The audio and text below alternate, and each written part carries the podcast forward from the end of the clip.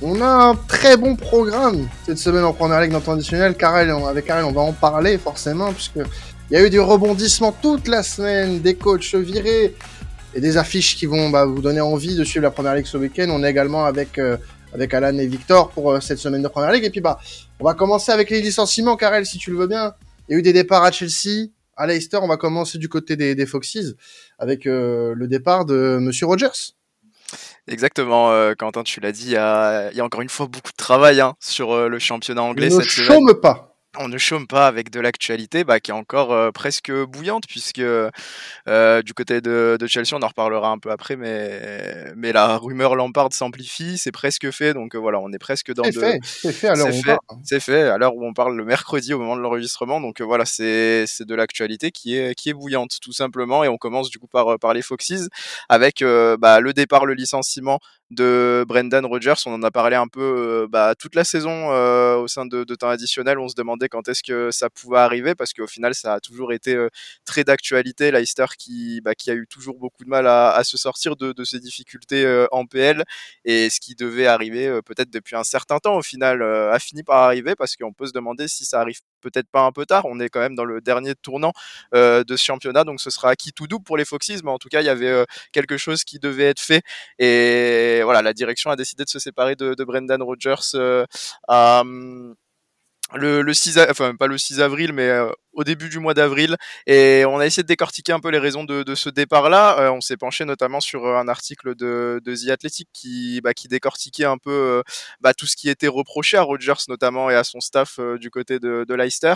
Et dans un premier temps un des gros points dont on peut parler c'est bah, l'échec du recrutement depuis l'arrivée de Brendan Rogers c'est quelque chose dont on a beaucoup parlé également dans, dans le podcast. Au final on s'était beaucoup interrogé sur la manière dont l'argent a été géré euh, du côté de Leicester, du côté du board également, parce que Brendan Rodgers euh, est sûrement à blâmer, mais on va le dire aussi euh, très clairement, le, le board n'est pas n'est pas n'a pas fait un travail. Euh, voilà, exactement. C'était l'expression que je cherchais. n'est pas exempt de tout reproche. Et, et ouais, donc l'échec de ce recrutement-là avec bah, des joueurs comme euh, bah, comme Castagne, comme euh, Bertrand, comme Westergaard, comme Soumaré, comme Daka, comme Pret, comme Soyunsu aussi. même si bah, le Turc était peut-être un peu plus en vue au moment de au moment de ses débuts, bah, qui n'ont pas donné satisfaction. Il y avait beaucoup de beaucoup de mésententes aussi. Il y a beaucoup de joueurs qui ont été écartés du groupe pendant la saison, qui se sont plaints beaucoup de fois également à la direction. Donc voilà, il y avait un peu de, friture sur la ligne entre Brendan Rodgers et ses joueurs.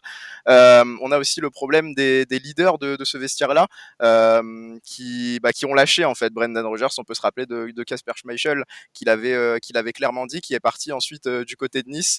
Tillmans également qui a, bah, qui a montré son, son désaccord avec l'entraîneur avec l'entraîneur anglais cette saison. Euh, et donc qui voulaient partir, qui l'ont fait, comme Schmeichel, qui voulait un rôle parfois plus important également. Euh, et ça n'a pas aidé à la bonne évolution de, cette relation-là.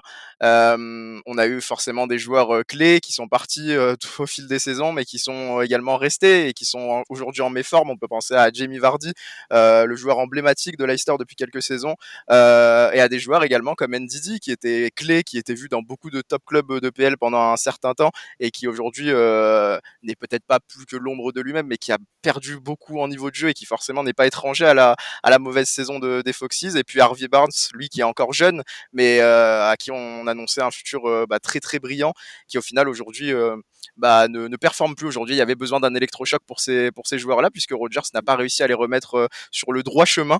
on parle aussi beaucoup, et notamment du côté de, de The Athletic dans, dans cet article-là, que je me permets de citer, du coup, du coach des coups de pied arrêtés, Lars Knudsen, qui était euh, une addition euh, réclamée par Brendan Rodgers à son staff et qui n'était au final peut-être pas la meilleure arrivée puisque euh, les Foxes sont une des, des, équipes qui concèdent le plus de buts en PL sur coup de pied arrêté. C'est un de leurs gros défauts. Et puis voilà, j'en ai parlé un peu en préambule. Il y a la très mauvaise gestion financière de Leicester au global parce que c'est facile de forcément de taper sur l'entraîneur. je l'ai dit, hein, voilà, qui n'est pas exempt de tout reproche, mais Leicester a, beaucoup, le, le, board a beaucoup de comptes à rendre quant à sa gestion, notamment financière, sa gestion des transferts. Euh, on a un effectif qui est un peu à l'abandon depuis quelques saisons maintenant. Euh, les fins de contrat aussi qui sont gérées de manière euh, de, manière très très douteuse. il y aura besoin peut-être d'un peu plus d'anticipation. Il y aura besoin de, le prochain entraîneur avec plus de moyens et des recrues peut-être un peu plus un peu plus adaptées aux besoins des, des Foxes si on veut reconstruire quelque chose de positif et sauver cette saison parce qu'un nouvel entraîneur ne suffira pas à la pérennité de, de Leicester en PL, ça c'est sûr et certain.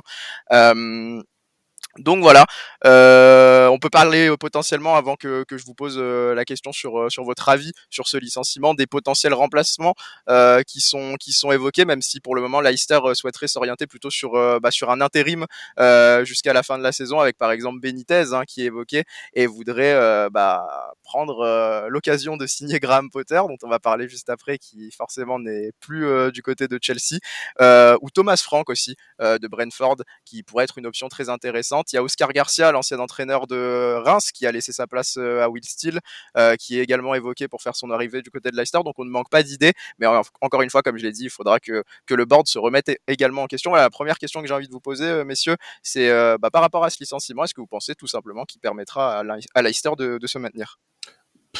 C'est tellement la merde un peu partout, tu l'as dit toi-même. c'est c'est compliqué. C'est compliqué. S'il y avait que Rogers en fait comme problématique du côté des Foxes, on, on se poserait peut-être pas la question. Moi, je pense que le départ de, de Rogers ne va rien changer. Euh, là, on est à neuf journées de la fin. Euh, tu, vas appeler un pompier. Euh. Alors certes, rien n'est joué parce que tu as autant de points. Enfin, tu as deux points de retard par exemple sur le 15e qui est West Ham. Euh, tu en as euh, seulement 4 sur euh, sur Leeds et et voilà. Moi, je pense que c'est pas fait, mais ça va rien changer pour moi la situation de Leicester. Est-ce que Leicester va se sauver? C'est difficile à dire, mais en tout cas, c'est pas le départ de Rodgers pour moi qui va changer quelque chose. Ça, c'est sûr. Mmh. Ouais, ouais, c'est dur de voir Leicester dans, dans cette posture. Hein. C'est un club qui, qui, moi, je trouvais qu'il travaillait tellement bien euh, depuis le, leur retour en, PL en 2014. Bah, c'est simple, hein, je crois qu'ils étaient tout le temps dans, le top 10 chaque saison, donc euh, c'était quand même euh, des belles perfs. Ils font même deux fois top 5 avec Rodgers, donc moi je pensais vraiment qu'on était parti pour avoir un Leicester, un grand habitué de, de la Première Ligue. Et force est de constater qu'il suffit d'un mercato totalement loupé euh, qui, fait que ça va pas du tout les épargner. 19e au classement avec euh, voilà un calendrier qui, est quand même euh, assez costaud. Et, voilà, et je trouve que Benitez, moi je trouve c'est c'est c'est quand même dépassé, c'est démodé. Hein, il a fait que de flopper depuis depuis depuis quelques temps, hein, que ça soit du côté de d'Everton, que ça soit du côté de même de la Chine, hein, il n'avait pas des, bons résultats. Euh, d'après mes souvenirs. Donc euh, voilà, je, pense que Leicester euh, est sur une pente descendante et ça, c'est quand même voilà très regrettable de les voir à ce niveau-là. Alors du coup, côté Leicester, on a plutôt fait le tour sur le licenciement de, de, Rogers. Il y a aussi eu un licenciement côté Chelsea dans la semaine, c'est celui de Graham Potter. Euh, qui a du coup été remplacé en intérim, on précise bien en intérim, par l'ancien entraîneur de Chelsea, Frank Lampard, et ça a fait beaucoup parler. Ça a fait euh, effectivement beaucoup parler pour revenir euh, voilà sur Graham Potter. Euh, là aussi, c'est une sentence qu'on sentait peut-être arriver. On se demandait si Chelsea avait allé back son entraîneur aussi bien qu'il le faisait dans les médias. Au final, ça n'a pas été le cas. Et voilà, on pourrait en reparler comme on en a parlé toute la saison beaucoup d'observateurs pensent que Graham Potter n'était pas fit euh, pour le job, que c'était peut-être un, trop gros défi. Euh, moi, je dirais que encore une fois que le board n'est pas exempt de tout reproche, tout simplement parce que l'ampleur de la tâche était euh, monumentale pour Graham Potter qui arrivait avec un effectif qui, qui entre 33 et 40 joueurs. Voilà, il y a, y, a, y a, des articles qui ont été faits pour, euh, pour bah, donner la, la, situation à laquelle l'entraîneur anglais devait faire face. Il y avait parfois des oppositions 11 v 11 et 9 v 9 qui se faisaient en même temps à l'entraînement. Il faut quand même se rendre compte de, de la chose. il y a eu également cette petite histoire sur bah, les certains joueurs qui étaient obligés de se changer dans les couloirs du vestiaire parce qu'il n'y avait plus assez de place. Donc voilà, je pense là aussi que Graham Potter n'a pas été aidé par la situation, par un effectif qui a besoin d'un grand ménage. Et même s'il y a eu beaucoup d'investissements, encore une fois, on est sur une gestion un peu, un peu catastrophique, un peu cataclysmique de la part euh, du duo Boli et, et Potter s'est retrouvé avec des choix vraiment très compliqués à faire Euh, des choix qui ont pu contribuer à, la perte du vestiaire, par exemple, avec la mise à l'écart euh, d'Aubameyang, euh, le, le quiproquo un peu de Ziyech qui devait partir au PSG, qui a été directement titularisé après euh, cet échec-là. voilà, des histoires, il y en a plein concernant Chelsea, on pourrait toutes les, les reciter. voilà, tu l'as dit, Lampard sera intérimaire jusqu'à la fin de la saison, donc pour à peu près deux mois, et en attendant, en attendant potentiellement l'arrivée de deux entraîneurs qui sont les cibles prioritaires du board de Chelsea, qui, que, que pourrait être Nagelsmann, même si l'entraîneur allemand a dit qu'il pourrait avoir besoin d'une pause, et ou Luis Enrique qui a eu euh, au final, euh, qui est très regretté euh, en ce moment du côté de la, sélection espagnole. Je passe directement à la question que j'ai envie de vous poser, messieurs. encore une fois, c'est sur le licenciement de Graham Potter. Est-ce que vous pensez déjà dans un premier temps qu'il est justifié? Et comment est-ce que vous voyez la suite du projet? Est-ce que vous pensez qu'un nouvel entraîneur peut vraiment aider à Chelsea à, à pérenniser ce projet-là et à se relancer? Moi, je pense que c'était inévitable de toute façon. Euh, J'en suis le premier, euh, désolé que ça se passe comme ça pour lui, parce que euh, de ce qu'il faisait à Brighton, c'était assez assez impressionnant. Donc, j'avais envie de le voir euh, step up dans un plus gros club. Ça n'a pas marché. J'espère pour lui que ça va être euh, pas, ça va pas être sa seule expérience, on va dire au plus haut niveau et qu'il va pouvoir rebondir. Maintenant, oui, il fallait faire un choix. Il fallait faire un choix, et je pense que bah pour le coup c'est plutôt justifié. Euh, Graham Potter n'y arrivait plus, euh, n'y est jamais arrivé, tout court. Et voilà, il a fallu, il fallait une réaction. Le choix Lampard pour l'intérim peut, peut surprendre. Et je vois qu'il a été pas mal décrit, notamment euh, sur un post qu'on a fait euh, sur Twitter dans la semaine. Et je vais me faire un peu l'avocat du diable et je vais dire que c'est pour une intérim de deux mois, c'est pas non plus une si mauvaise idée que ça, dans le sens où il connaît le club, c'est, il sait, il sait ce que ce que ça représente. Euh, voilà, il sera pas là pour plus. Il est là en, en mission. Et euh, voilà, c'est tout simplement euh, de l'intérim en attendant que un entraîneur, on va dire plus confirmé entre guillemets comme Nagelsmann, Enrique, peut-être même Conte, parce qu'on a vu le, le, le nom d'Antonio Conte être sorti le jour où on enregistre ce podcast. Donc honnêtement, honnêtement, je suis, je suis pas sûr que euh, que voilà, ça change quelque chose à la, à la saison de Chelsea. Il y a encore la Ligue des Champions à jouer certes, mais euh, est-ce que Potter il sera arrivé face au Real Madrid? Pas sûr. Donc aujourd'hui, voilà, euh, c'est une solution euh, d'attente avant que Nagelsmann ou ou un autre arrive. En réalité, euh, c'est plus que logique. Euh, que Graham Potter se, se, fasse, euh, se fasse virer, euh, mais c'est bien entendu pas de sa faute dans un premier temps. le recrutement, comme on l'a dit, et, et, par ailleurs, je trouve que c'est pas du tout anecdotique que Chelsea recrute un entraîneur intérimaire et pas directement un remplaçant. C'est parce qu'à mon, à mon, à mon avis, Julian Nagelsmann ou Luis Enrique ont dû poser comme condition que avant qu'ils arrivent et qu'avant qu'ils puissent débuter leur projet, euh, qu'un gros nettoyage d'effectifs soit fait, parce qu'arriver dans ce marasme en cours de saison, à devoir gérer 40 joueurs, c'est le meilleur moyen de, de, mettre directement un caillou dans ta chaussure.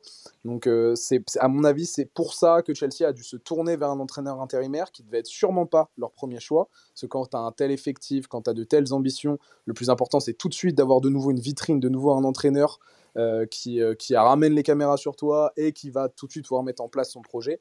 Mais je pense qu'il n'y a personne actuellement avec ces, ces, ces, 40 joueurs, 40 joueurs qui en plus peuvent prétendre avoir du temps de jeu dans, beaucoup, beaucoup de clubs, euh, puis vont, mettre les pieds. Donc Nagelsmann, Enrique, c'est logique. C'est dommage pour Potter parce que c'était un excellent entraîneur avec, Brighton qui a mis de, de très bonnes choses en place. Là, c'était même pas une question que le défi était trop haut pour lui, c'est qu'il est arrivé au pire timing la vie, de toute façon, c'est ça. Hein, c'est une question euh, de timing, comme la vie amoureuse, comme la vie amicale et tout, et tout, et tout ça. C'est beau. Et là, pour le coup, il est arrivé à un moment où bah, il est tombé sur une fille qui avait, qui avait trop de vues sur plein de mecs, quoi. Et ça, ça ah, a foiré. Ah ouais, là, là, là on, était parti sur une belle vision amoureuse et là, on part, là, ça part de Charo. Ok, très bien.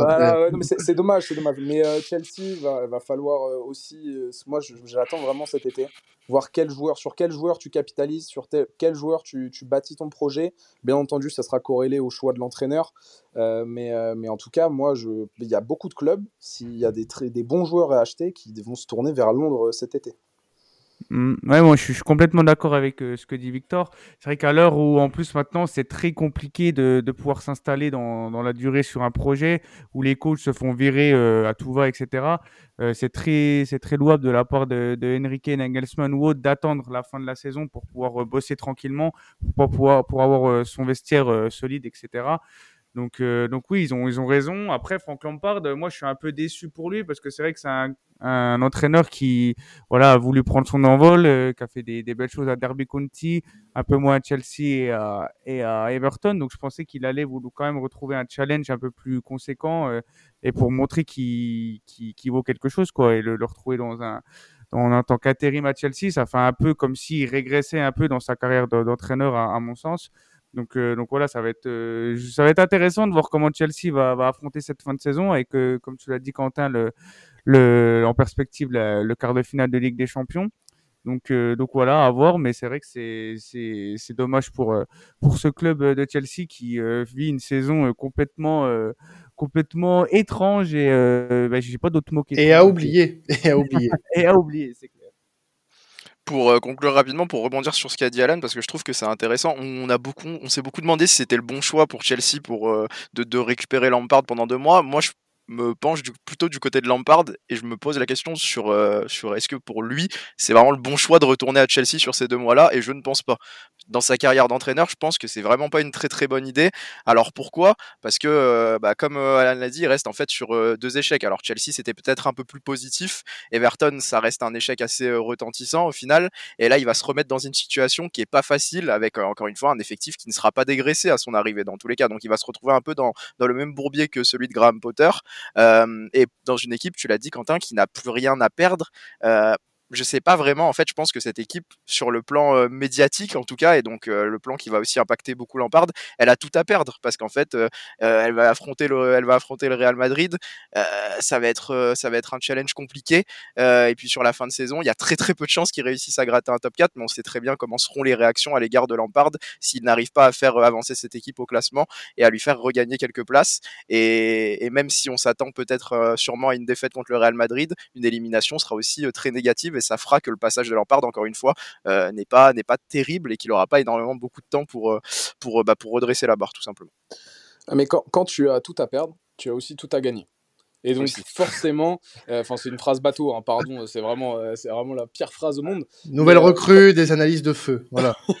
voilà, mais c'est quand, quand, tu quand tu viens de quand tu viens de, de rater deux expériences, en fait, sur le papier, je suis d'accord que ça paraît, c'est vraiment un pas en arrière de venir faire l'intérimaire dans un club qui t'a viré. Sur le papier, c'est désastreux. Par contre, imaginons, ça clique là pendant deux mois.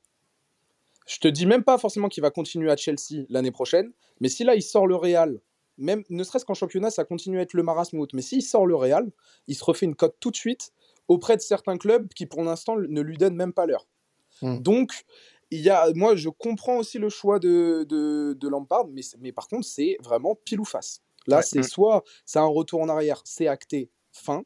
Et donc là, tu vas reprendre peut-être des clubs de championship où vraiment tu vas faire le pompier de service pendant un ou deux ans jusqu'à espérer te stabiliser dans un club en Angleterre, parce que je le vois mal faire une expérience à l'étranger. Soit potentiellement ça clique, là, et que ça arrive à faire un petit exploit en Champions League et ça gagne un ou deux matchs vitrine là en première ligue contre, contre un gros. Et bah là, tu as, des clubs de première ligue qui se disent tiens, est-ce que j'essaierai pas de refaire mon projet avec Lampard ou autre?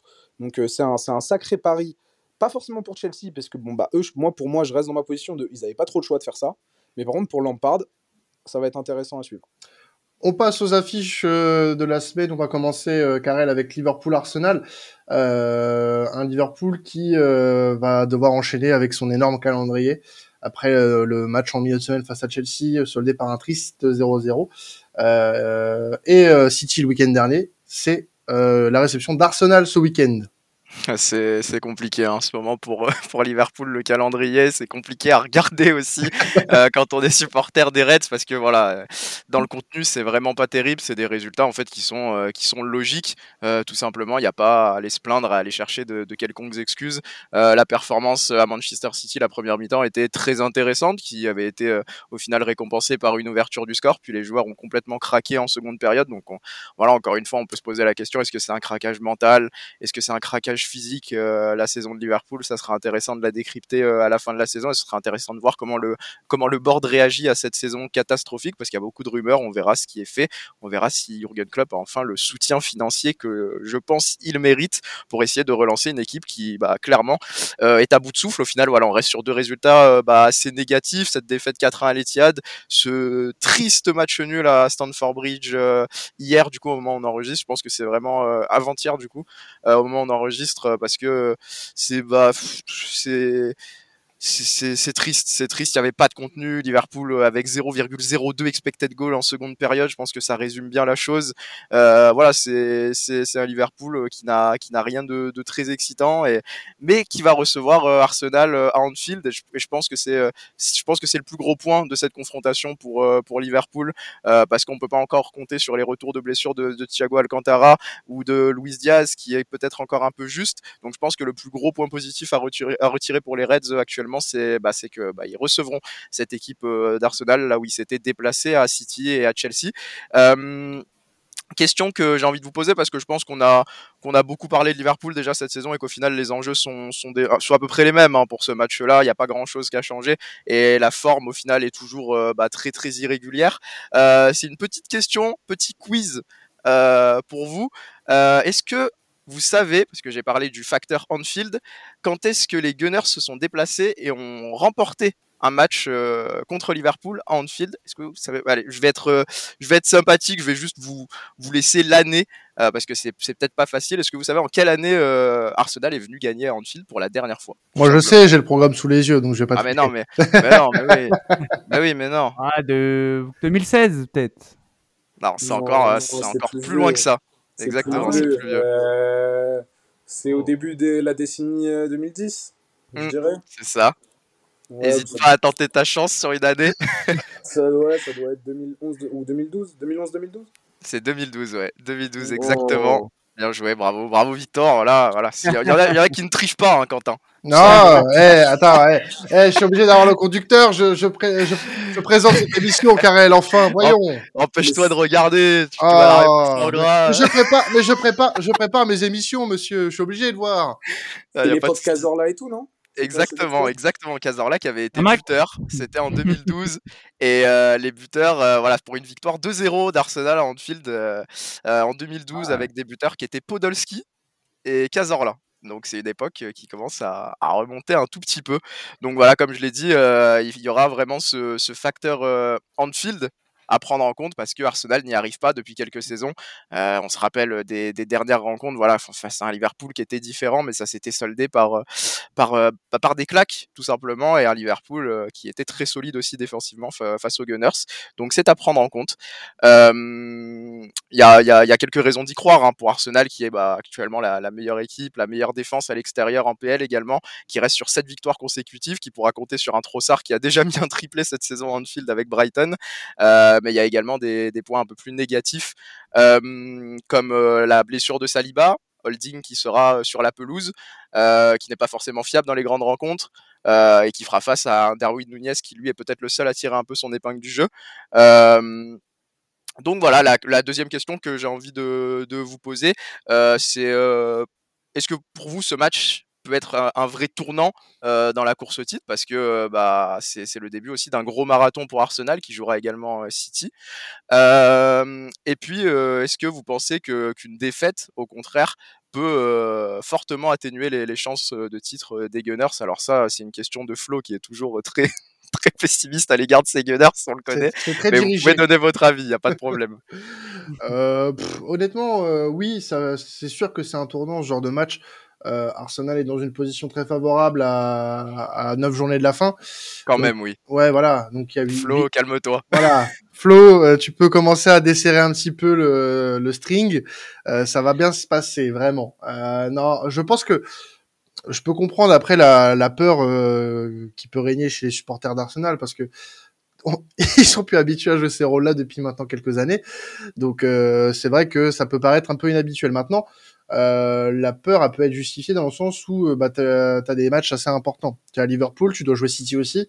Euh, même si Liverpool, c'est, tu l'as dit Karel, un peu compliqué, voire beaucoup compliqué cette saison, euh, notamment dans les grosses rencontres. On l'a vu récemment, donc euh, c'est un tournant, mais je pense pas que ça changera pour le moment définitivement le destin d'Arsenal en première ligue.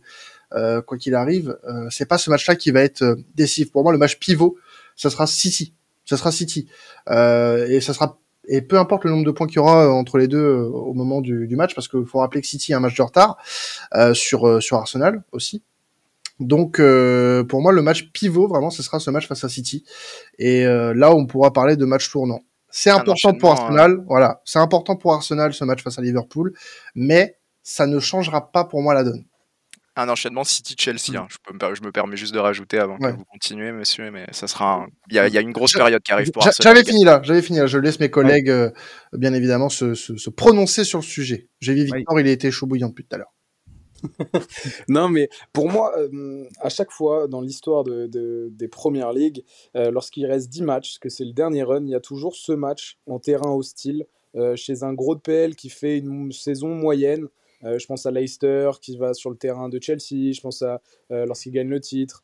Euh, City qui va sur le terrain à l'époque 2011-2012, qui va sur le terrain aussi, qui va à Anfield également. Il y a toujours, il y a toujours ces matchs un peu, un peu coup près. Et euh, moi, je pense que si, ça peut avoir un gros, gros impact, non pas sur la saison de Liverpool, mais bien sur la saison de, d'Arsenal, parce que si tu arrives avec 8 points d'avance avec un match en plus, ou 5 points si, on va dire, si City remporte son match, euh, et donc tu perds contre Liverpool, y a, y a ce, moi j'ai ce sentiment de si là, Arsenal va chercher un résultat plus que probant sur, à Anfield, un des terrains les plus durs ou, sur lesquels gagner, j'ai la, sensation que tu t'ouvres la voie royale, en tout cas pour, pour la première ligue. Que c'est un peu, c'est pas le boss de fin, mais c'est le champignon qui te fait grandir juste avant le boss de fin, quoi. Qui te permet vraiment de, au mieux d'aborder ce, run final.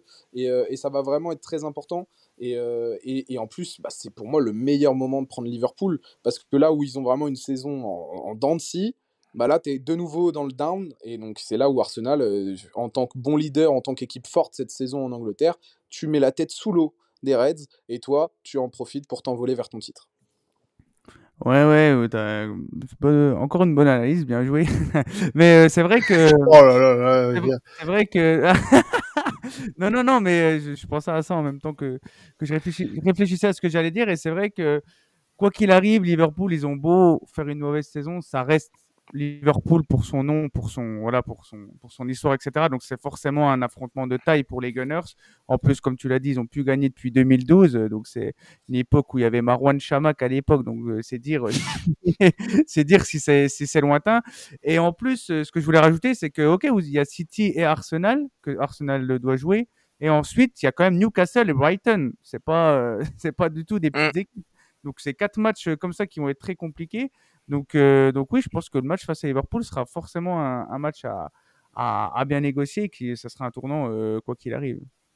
Je me permets de compléter vos, bah, arguments qui sont très bons. Euh, déjà d'une part par le fait que effectivement il y aura quand même beaucoup de pression sur Arsenal pour aller chercher ce titre-là parce qu'une saison qui s'annonçait euh, très très bonne au final ils n'ont plus que le titre euh, de PL à jouer. Après s'être fait sortir de Carabao, après s'être fait sortir de FA Cup et après s'être fait sortir d'Europa aussi contre le Sporting de manière très peu reluisante.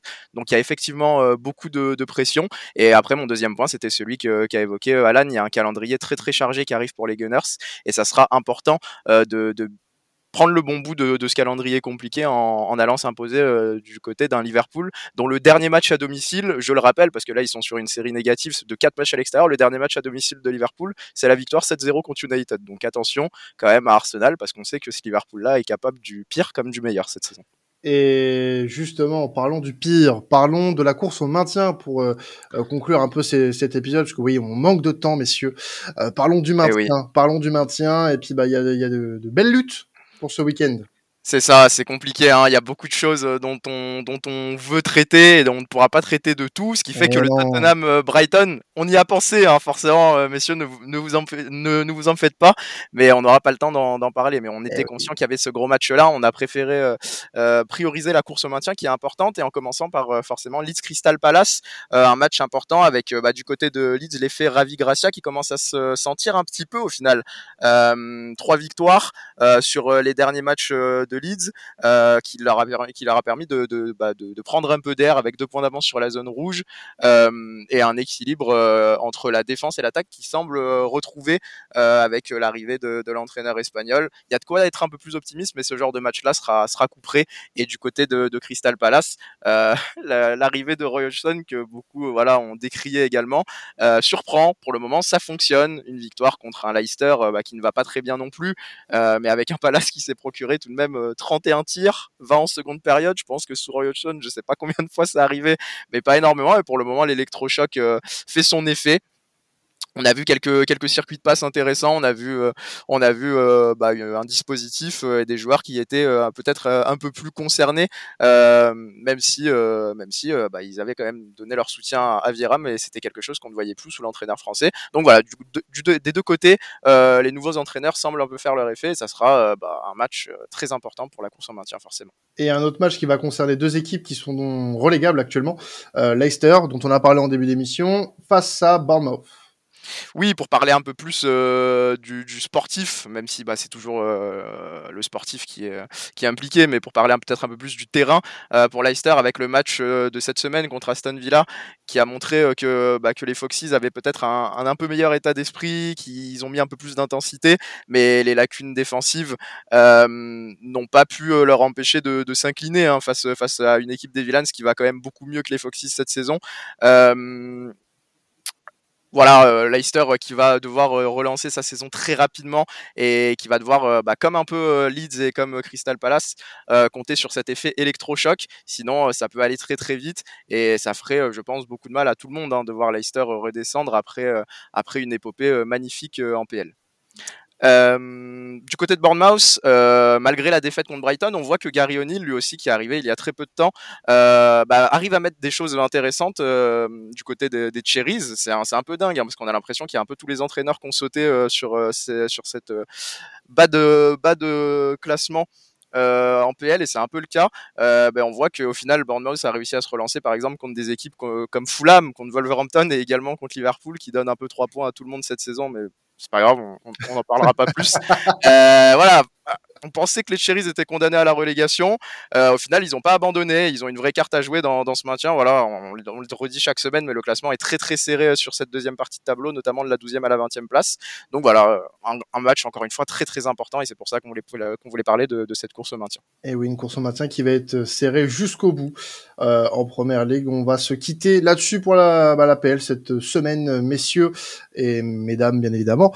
on vous laisse avec bah, la la Série A, la Bundesliga, comme chaque semaine. Vous pouvez nous retrouver sur nos différents réseaux, sur toutes les plateformes de streaming. La préférée, celle, que vous voulez. Vraiment, on est partout. Et puis, bah, on se retrouve dès la semaine prochaine pour euh, un nouvel épisode de Temps spécial Première Ligue. C'était Temps Ciao tout le monde, passez un excellent week-end de foot. Salut.